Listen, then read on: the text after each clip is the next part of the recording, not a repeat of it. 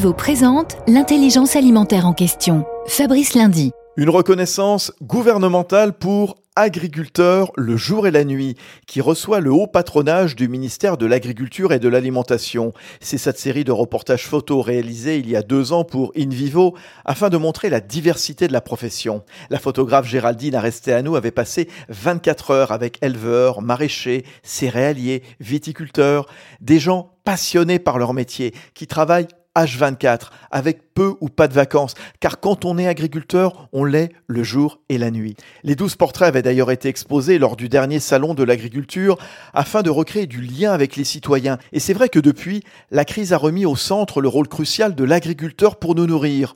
Autant dire que chacun et chacune, mis à l'honneur, se sont montrés très fiers. Union nationale des coopératives agricoles françaises, InVivo s'engage pour la transition agricole et alimentaire vers un agrosystème résilient.